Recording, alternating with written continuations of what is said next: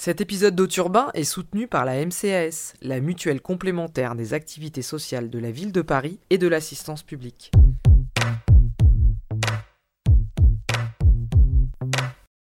Auturbain, l'émission mensuelle qui parle du travail, l'interroge, le remet en cause et nous offre une pause. Je suis Amandine Mativé et cet épisode est consacré aux reconversions professionnelles. Retour à la Terre, quête du bien-être, on va décortiquer ces bifurcations de trajectoire. Rendez vos pas de jaloux, changez de job, démissionnez. Ayons l'ambition d'être heureux. C'est la campagne publicitaire de Cadre Emploi, mastodonte spécialisé dans le recrutement d'écoles blancs et appartenant au groupe Le Figaro. Incitation à la démission d'un côté, pour s'épanouir, retrouver du sens au travail, et suppression des cotisations d'assurance chômage de l'autre. En d'autres termes, c'est le saut sans parachute. C'est l'injonction à la mobilité sans sécurité collective. Alors que la qualité de vie au travail a le vent en poupe, tout comme les formations de développement personnel en entreprise, la récente loi travail sous le gouvernement Macron a supprimé l'instance collective à l'acronyme trop souvent écorché, le CHCT, le CHSCT, le Comité d'hygiène, sécurité et des conditions de travail, ayant pour mission première de veiller à la santé et aux conditions de travail de l'ensemble des salariés. On se retrouve ainsi dans une logique qui prône l'épanouissement individuel tout en affaiblissant les ressources collectives tant à l'intérieur qu'à l'extérieur de l'entreprise. Cette campagne publicitaire s'inscrit dans un discours managérial de plus en plus répandu, celui de la valorisation du changement et de la mobilité.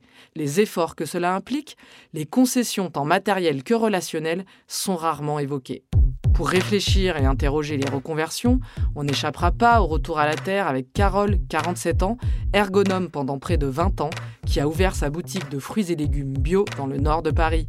J'ai rencontré Stéphane, qui a travaillé 23 ans dans l'audiovisuel public et qui, à 42 ans, a repris les études au CNAM pour devenir psychologue du travail. Enfin, pour mieux comprendre ces changements de trajectoire, je suis allée interroger Sophie Denave, sociologue, enseignante, chercheur à l'Université de Lyon 2, spécialiste des reconversions professionnelles. Ça fait 35 J'ai pas mal bifurqué dans mes études. J'avais commencé par euh, de la communication, après j'ai fait de la sociologie politique. J'ai fait un DEA de sciences sociales et après ce DEA, j'ai travaillé deux ans dans un petit cabinet qui faisait de la formation euh, en tant que sociologue. Et c'est là où j'ai découvert l'ergonomie et je me suis dit, ah mais c'est ça que je veux faire. et là, vous aviez quel âge? Là, j'avais euh, 22 ans, 23 euh, ans. Euh, ça me plaisait bien parce que ça donnait. Euh, j'avais envie de toucher un petit peu à tout, pas rester enfermée dans une entreprise. J'ai été euh, associée dans ce cabinet de 2004 à 2014. Voilà, 10 ans. Et donc, il y a eu une période super où on a monté les choses on a grossi, on faisait des missions super intéressantes. Euh, j'ai appris plein de choses, on a développé plein de choses. Et puis au bout d'un moment, c'était trop. En fait, trop de boulot, trop de relations difficiles euh, avec les salariés, entre associés. Euh, et ah bah, à un moment, j'en, enfin, vraiment, moi, ce qui me vient comme terme, c'est j'en pouvais plus.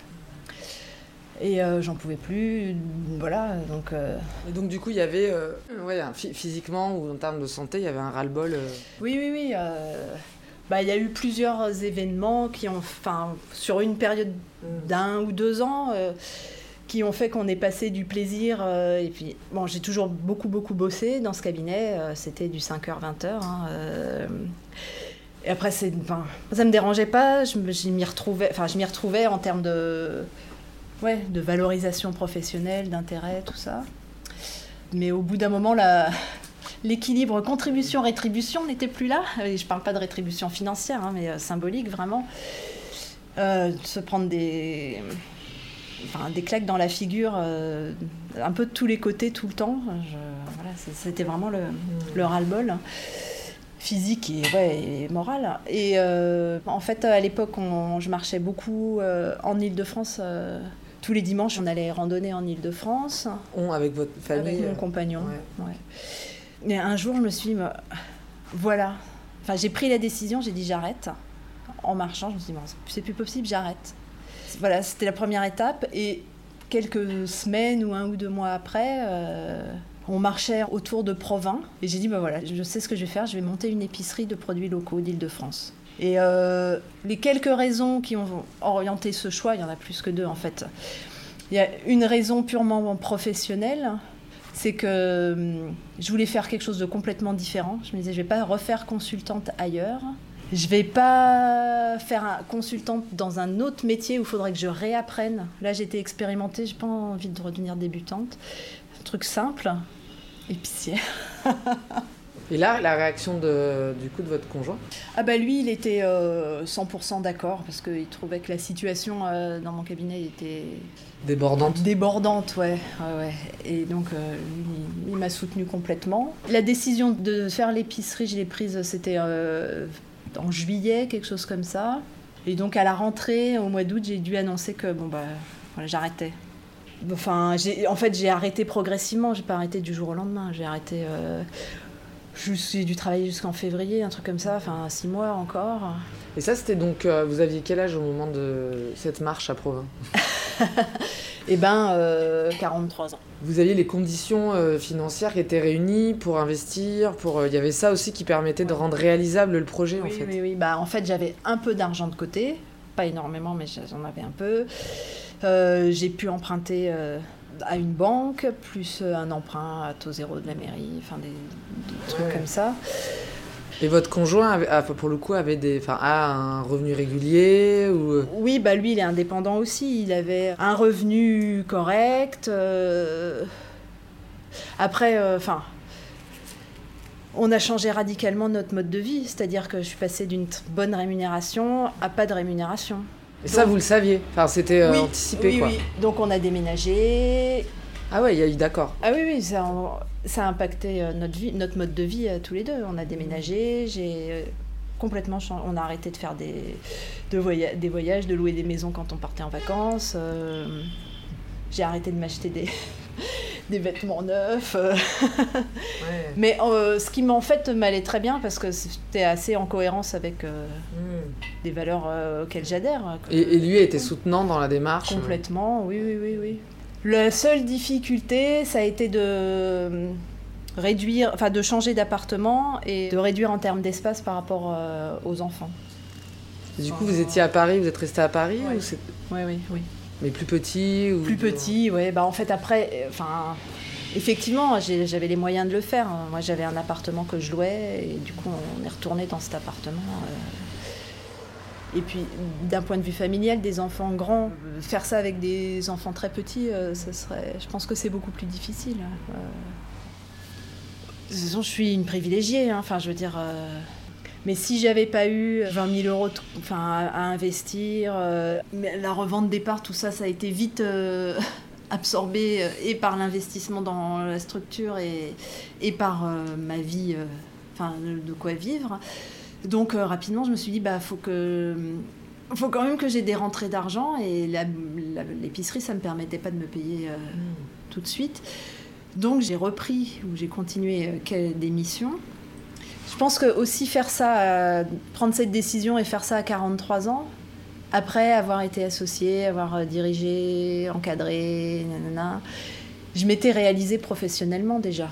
J'ai fait ce que j'ai montré ce que je pouvais faire, euh, j'ai eu de la reconnaissance, j'ai fait du bon boulot, je me suis réalisée, j'ai beaucoup donné dans le boulot au détriment d'autres choses. Mais maintenant, je peux faire un truc moins valorisé socialement. voilà, alors du coup, qu'est-ce que ça veut dire de je me suis réalisé professionnellement? Alors là, du coup, c'est on est dans quelle étape du coup? Maintenant là? Ouais. je me fais plaisir. J'aime bien travailler, mais ça dépend des jours. J'ai eu une, un parcours au lycée un peu compliqué, euh, basé certainement sur une mauvaise orientation scolaire. Donc l'idée c'était de tenir au lycée jusqu'à avoir le bac pour pouvoir euh, choisir ce que je voulais faire. Et euh, les métiers de la documentation, la recherche d'informations, la transmission, la hiérarchisation, le classement, enfin tous les aspects du, métier de la documentation euh, m'ont amené à découvrir que c'était une formation euh, diplômante. Et donc du coup, vous commencez à l'INA, c'est ça? Alors d'abord des petits, des petits boulots à l'issue du DUT et je suis rentré effectivement à, à l'INA, donc Institut national de l'audiovisuel, en 1991 pour un CDD de deux mois pour l'été. Ben, donc ce CDD s'est poursuivi pour une période de formation à temps plein dans les locaux de l'INA. Et puis euh, quelques mois après, j'ai été euh, titularisé en CDI, donc en mars 92. Et pour le coup, vous êtes resté près de 20 ans, c'est ça? À l'INA, je suis resté 23 ans, pratiquement jour pour jour, de mon entrée en CDD à ma sortie euh, en 2014. Est-ce qu'il y a eu des moments, enfin un moment qui a été propice pour euh, effectuer le changement? Est-ce qu'il euh, il y avait une lassitude de ce que vous faisiez? Il y avait une lassitude, très clairement. Il y avait l'idée que j'avais fait mon temps dans l'institution, je ne voyais pas de perspective intéressante au fur et à mesure de ce long parcours est, venue l'idée que euh, bah, le temps paraissait long pour aller jusqu'à la retraite et qu'il serait bien de faire autre chose. Alors, c'est des idées qui m'ont traversé à plusieurs moments, euh, et avec plusieurs phases assez classiques que je pense dans le cadre des reconversions. C'est que très souvent on se dit bah, oui, mais je ne sais pas quoi faire, ou c'est pas possible, j'ai pas les moyens de le financer, ou c'est trop lourd, ou enfin bon, on s'invente toutes les, toutes les raisons, je pense, de ne pas s'y mettre sérieusement. Et la pression interne devenant un peu, un peu forte pour moi de, de, rester dans un environnement où je, ma satisfaction au travail diminuait euh, très régulièrement, mais sans jamais euh, redémarrer. Donc je me suis posé la question de quoi faire. En fait, j'ai commencé par faire un bilan de compétences en 2007, et c'était une étape décisive euh, parce que ça m'a remis en mouvement, ça m'a remis, ça m'a excité, ça m'a intéressé, ça m'a vivifié. Euh, donc là, à l'époque, euh, j'approchais la quarantaine et c'est effectivement un tournant un peu. Euh, Vous étiez papa dans déjà? la vie, j'étais papa depuis une dizaine d'années. Ouais, ma fille avait, avait 10 ans au moment où j'ai fait le bilan de compétences. Il a fallu pratiquement deux ans entre la fin du bilan de compétences en 2007 et le début de ma formation au CNAM en fin 2009. Et pour le coup, le fait de, reprendre, parce qu'il y avait une reprise d'études, ces reprises d'études plus euh, accès à un niveau euh, d'études supérieur à, ce que vous aviez. Et c'était impressionnant. C'était plutôt très impressionnant, euh, du fait notamment de mon parcours de formation initiale. J'ai fait une formation en deux ans professionnalisante, bac plus 2. mais la question effectivement de la reprise d'études, j'ai pas le souvenir que je me sois posé cette question tout de suite en démarrant. Mais quand même, euh, les, contraintes aussi pour monter le dossier CIF faisaient que euh, il y avait un point d'étape. Il se trouve que j'ai rencontré un enseignant du CNAM avant même de commencer la formation qui euh, m'a fait raconter en quelques minutes mon parcours et qui m'a dit mais vous devez absolument devenir psychologue du travail, il faut faire la, formation pour aller jusqu'au titre de psychologue, qui correspond au niveau bac, plus 5. Ça, c'était pour moi très, très inhibant. Donc j'ai dit non, non, étape par étape, step by step, on va faire euh, en deux ans, on va voir ce que ça donne, on va voir si, euh, si ça me plaît, si je réussis. Et effectivement, euh, j'ai des souvenirs très précis du premier examen sur table, qui m'a renvoyé en fait au dernier examen sur table que j'avais passé, c'est-à-dire baccalauréat quand j'avais 19 ans. Et là, vous en aviez 40 Et là, j'avais, j'avais 42 ans pratiquement aux premières, aux premières échéances d'examen pour valider les cours. Et de fil en aiguille, j'avais régulièrement des sollicitations. bon, bah alors, et l'année prochaine, vous continuez Oui, bien sûr. Et après, pour le titre de psychologue, on verra, on verra, on verra. Mais euh, en fait, euh, au fur et à mesure des, deux années, euh, c'est assez vite consolidé l'idée que c'était intéressant de continuer. Sauf que là, ça posait d'autres problèmes en termes de financement et de, temps. Donc les deux premières années du cursus, j'ai suivi les cours et passé les épreuves de ce qu'on appelle un peu les prérequis, puisque je n'avais aucune formation. Et je rends grâce au CNAM d'exister. Euh, pour permettre à des gens qui n'ont pas de formation initiale euh, supérieure euh, bah, de quand même pouvoir reprendre des études. Donc il a fallu réfléchir à comment poursuivre la formation.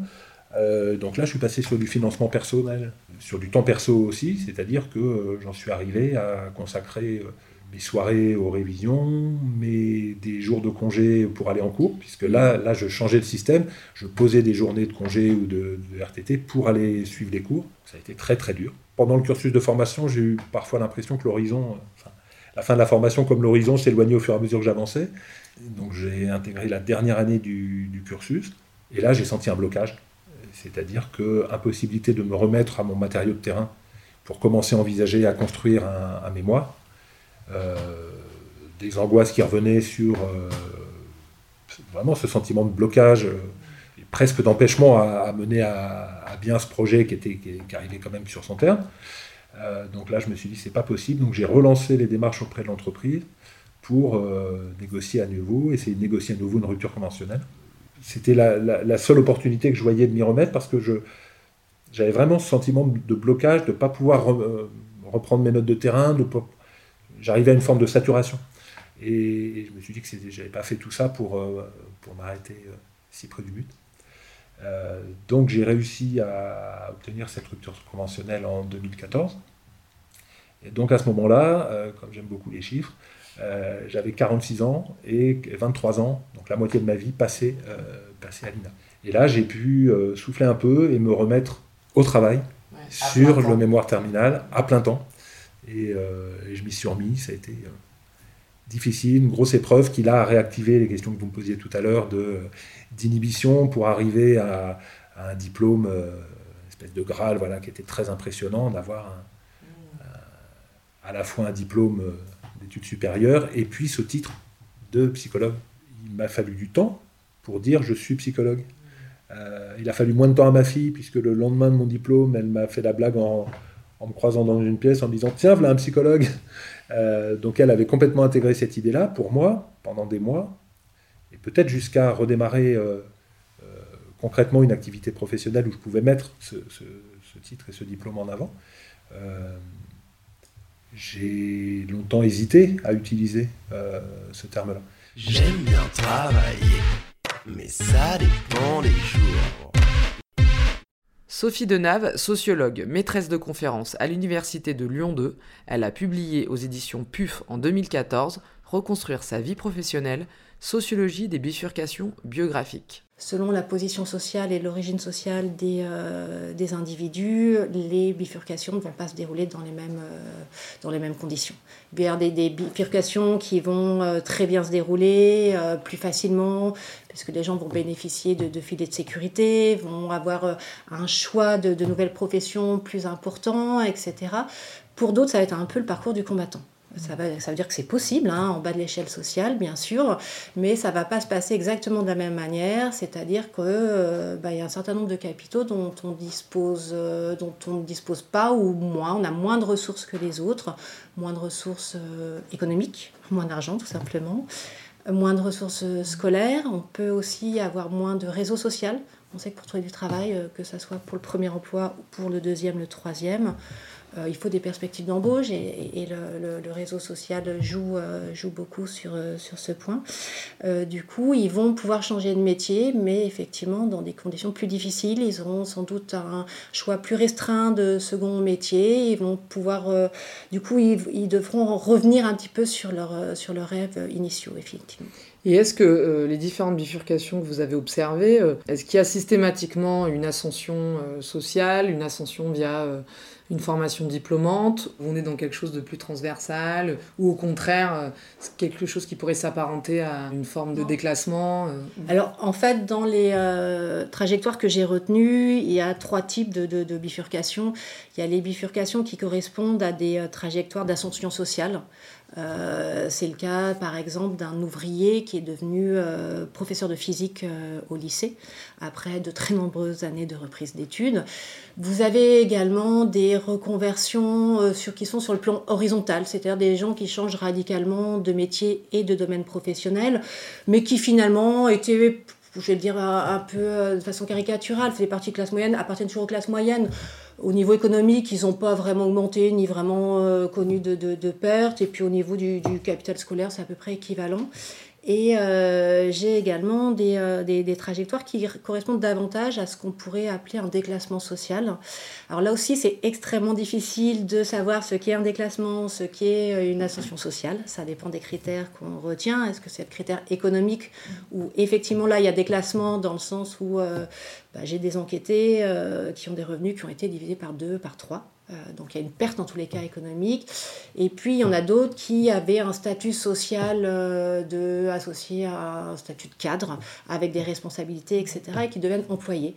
Donc on peut aussi le considérer effectivement comme un déclassement au sens de on passe de la catégorie cadre à la catégorie employé, donc plutôt à une, profession qui est habituellement celle des milieux populaires.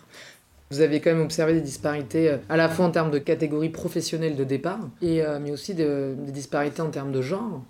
Donc concrètement, qu'est-ce que ça veut dire? Est-ce que c'est plus difficile pour une femme d'enclencher une une bifurcation professionnelle Est-ce En quoi c'est différent euh Alors moi, ce que j'ai pu repérer à partir du travail qualitatif, donc de mes entretiens avec, en comparant les entretiens faits avec des femmes qui ont bifurqué et des hommes, ce que j'ai euh, pu observer, c'est que quand les femmes n'avaient pas d'enfants, il n'y avait pas énormément de différence.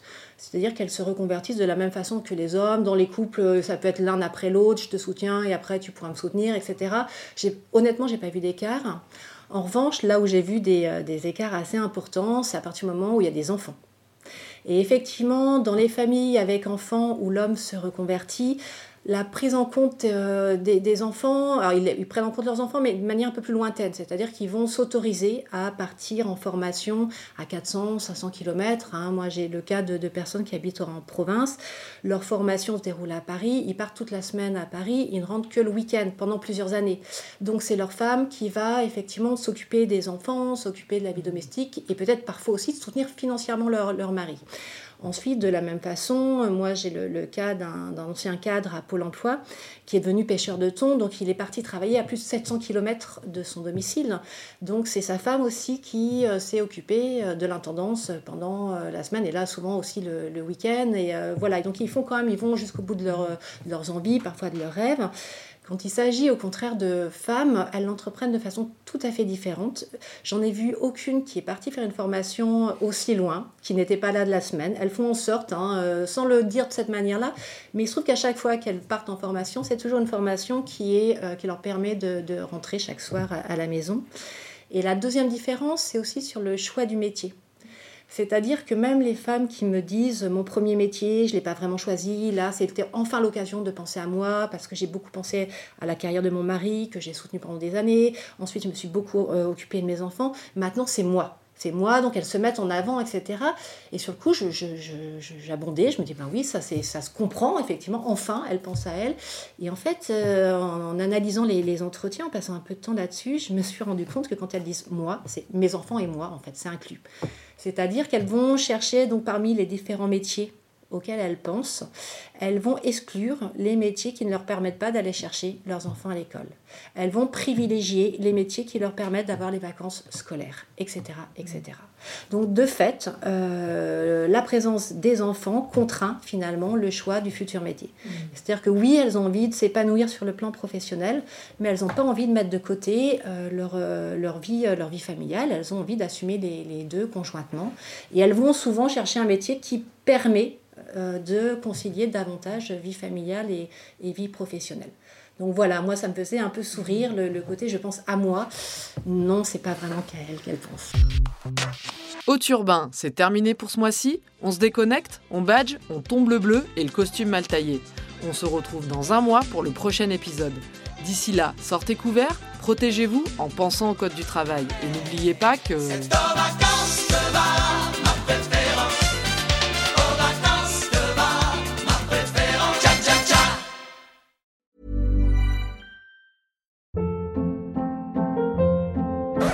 Hold up. What was that? Boring. No flavor. That was as bad as those leftovers you ate all week. Kiki Palmer here, and it's time to say hello to something fresh and guilt-free. Hello Fresh. Jazz up dinner with pecan-crusted chicken or garlic butter shrimp scampi. Now that's music to my mouth. Hello Fresh. Let's get this dinner party started. Discover all the delicious possibilities at hellofresh.com.